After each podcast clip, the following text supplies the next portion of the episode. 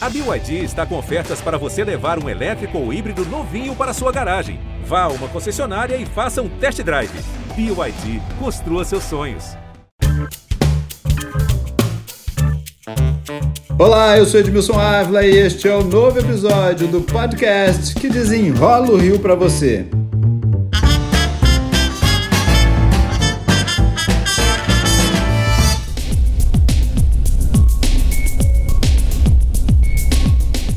Gente, é o segundo capítulo sobre procura de emprego.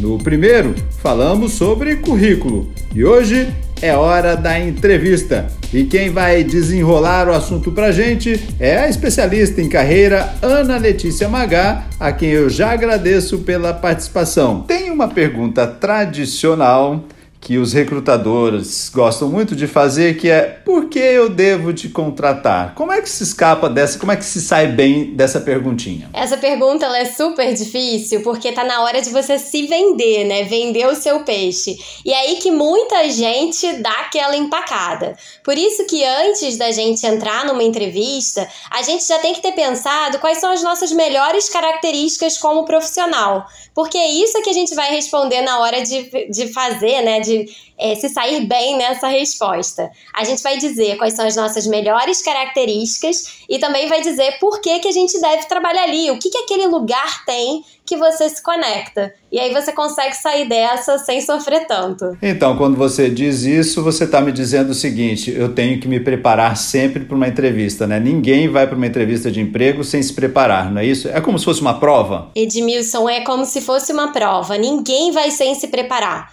Porque não adianta o nível que você tem de hierarquia. Você pode fazer uma prova, uma entrevista para ser diretor de uma empresa que você vai ficar com frio na barriga. Então isso é para todo mundo, todo mundo, todo mundo, todo mundo. Porque às vezes a gente acha que, ah, em algum momento eu vou, se, vou me acostumar. Não se acostuma. Então a gente precisa sempre se preparar. Mas quando a gente fala em se preparar, a gente vê que umas pessoas vão, parece que como se fosse um robozinho, assim, bota, bota ali tudo que ela quer falar e não sai do script, parece que não é natural. Isso também não é bom, não é? Isso também não é bom, porque justamente os recrutadores, eles são treinados, né? Eles têm várias técnicas para conseguir ver se aquilo que você está respondendo é verdade, se você é assim mesmo, se você está falando muita coisa decorada ou você, se você está no natural. Por isso que esse planejamento anterior é tão importante, porque você não é para você treinar e decorar, mas é para você pensar, fazer uma autoanálise e pensar o que é o melhor em você e não inventar um personagem só para se sair bem naquela entrevista. Na verdade, você não está decorando, você está apenas se organizando, né? Uma organização do pensamento, é isso? É exatamente isso. Você vai organizar para poder se vender melhor. Então, vamos lá. Cheguei na hora da entrevista, estou organizado eu tenho que chegar já conhecendo a empresa. É importante que eu mostre que, olha, eu já dei uma olhada como é essa empresa, eu sei que eu estou aqui, quero trabalhar aqui. Edmilson, super importante. E hoje tem tanta informação disponível, dá pra gente procurar o site da empresa ou procurar até nas redes sociais, ou então até perguntar para pessoas que já trabalharam ali, que às vezes a gente conhece. Porque isso já vai dar um ar de mais familiaridade na hora da entrevista e principalmente de interesse. Isso já coloca você lá na frente, naquela lista de candidatos que estão tentando aquela vaga. Na hora da, da entrevista ali, o recrutador está tentando tirar as minhas informações. Eu devo ser objetivo ou não? Como é que é essa resposta? Qual, qual o tamanho de uma resposta? É boa pergunta, porque tem gente que fala que só responde é, aquela coisa meio monossilábica, né? Sim, não e não desenvolve. E tem gente também que eu já entrevistei que ficou falando 15 minutos né, dentro daquele tema. Eu acho que o limite. Não é hora de contar a minha vida, né? Não é hora de contar a vida. É hora de você mostrar por que, que o seu talento faz sentido para aquela empresa e como você seria a melhor pessoa para aquela vaga.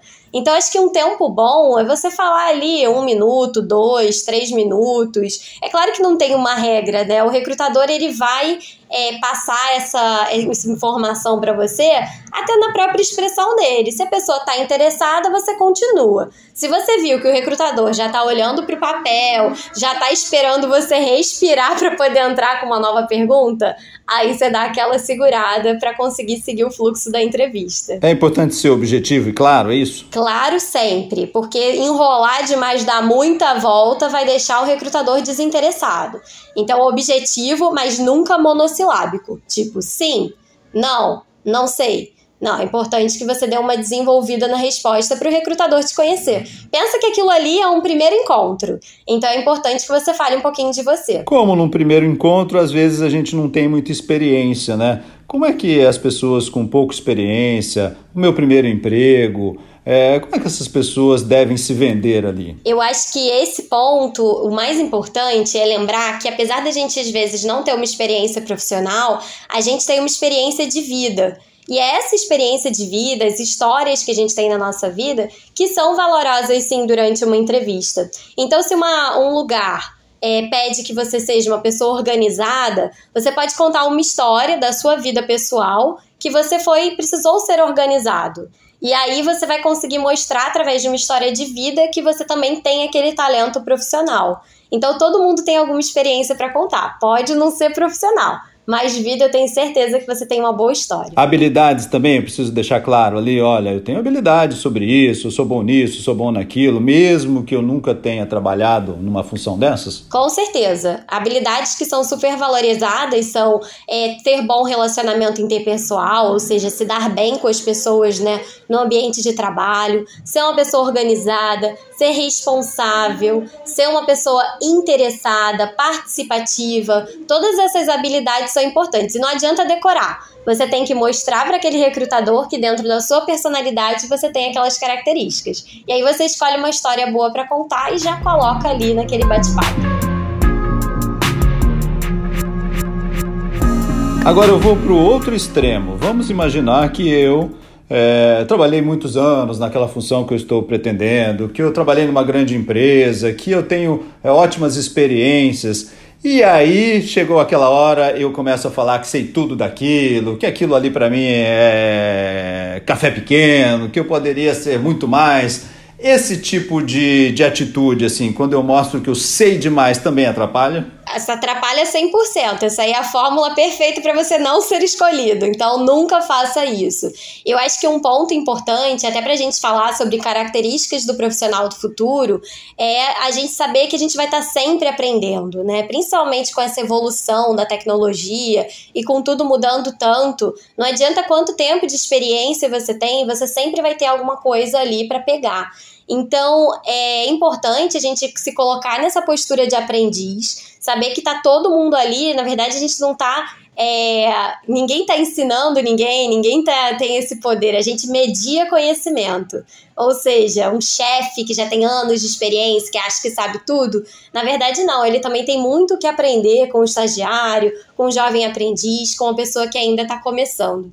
Então, se a gente muda esse pensamento para entender que a gente está sempre em aprendizado e que a gente está ali também com muita experiência, na verdade, não ensinando, mas mediando conhecimento, a gente já muda nossa postura e já chega numa entrevista completamente diferente. Então, eu mostro que eu tenho conhecimento, mas eu mostro também que tenho humildade, sei aprender e quero aprender. E tá ali disposto a trocar com todo mundo. Eu acho que esse é o mais importante. Ninguém tá num pedestal, tá todo mundo junto fazendo aquele trabalho e aquela empresa crescer. Já falamos muito, mas eu quero voltar lá no começo da entrevista, que é o seguinte, onde muita gente acaba pecando. Como eu chego para a entrevista, como eu vou vestido, ou até o horário de chegar para a entrevista. Vamos lá, porque eu tenho aqui um caso que é um rapaz que foi para uma entrevista, mas a entrevista era no fim do dia, então ele decidiu pegar uma prainha antes. Então ele saiu da praia, estava com um pouco de areia ainda e foi para aquela entrevista. Vamos falar desse início? Como é que uma pessoa deve chegar para a entrevista? Olha, Edmilson, casos assim acontecem, mas olha, eu vou dizer que sempre surpreende até o recrutador, porque o momento da entrevista ele é muito importante. Você está procurando uma oportunidade de emprego, você quer mostrar o melhor de você. E dentro desse melhor, ele passa por todas as etapas, né? Desde a pesquisa para você chegar preparado, a atenção ao horário para você não chegar atrasado, né? Chegar no horário combinado, a roupa que você vai escolher para mostrar que você está dando importância para aquele momento. Então, quando você chega assim, muito informal, muito desleixado, parece que você não estava nem aí, que você não estava nem preocupado com aquela entrevista, que aquilo nem é importante. Então, essa, essa primeira imagem, a gente começou falando no nosso papo sobre ser um primeiro encontro, né? Essa primeira imagem, ela é muito importante. Depois você pode ir colocando a sua personalidade, conforme você vai vivendo naquele trabalho, as coisas vão se equilibrando mais. Mas esse primeiro encontro, você precisa mostrar a seriedade, o compromisso, a responsabilidade, principalmente a vontade de conseguir aquele trabalho. Então, é importante se preparar e não fazer esse tipo de coisa, né? Parecer que aquilo ali que aquela entrevista não é nada demais, que é só um passatempo. Então, deste nosso, dessa nossa entrevista aqui, desse nosso bate-papo, nós vamos sair com algumas lições, né? Isso, essa entrevista é como se fosse uma prova e é como se fosse um primeiro encontro que eu preciso impressionar. É isso aí, Edmilson. E se você consegue dar o melhor de você, a chance de ter um bom resultado aumenta demais. Ana Letícia Magá, especialista em carreira, muito obrigado pela aula aqui, né? Obrigada, Edmilson. Adorei participar. É sempre bom a gente conversar sobre esse assunto. Este podcast teve edição e sonoplastia de Gabriel Mosch. Eu, Edmilson Ávila, toda semana desenrola um assunto aqui para você. Até o próximo.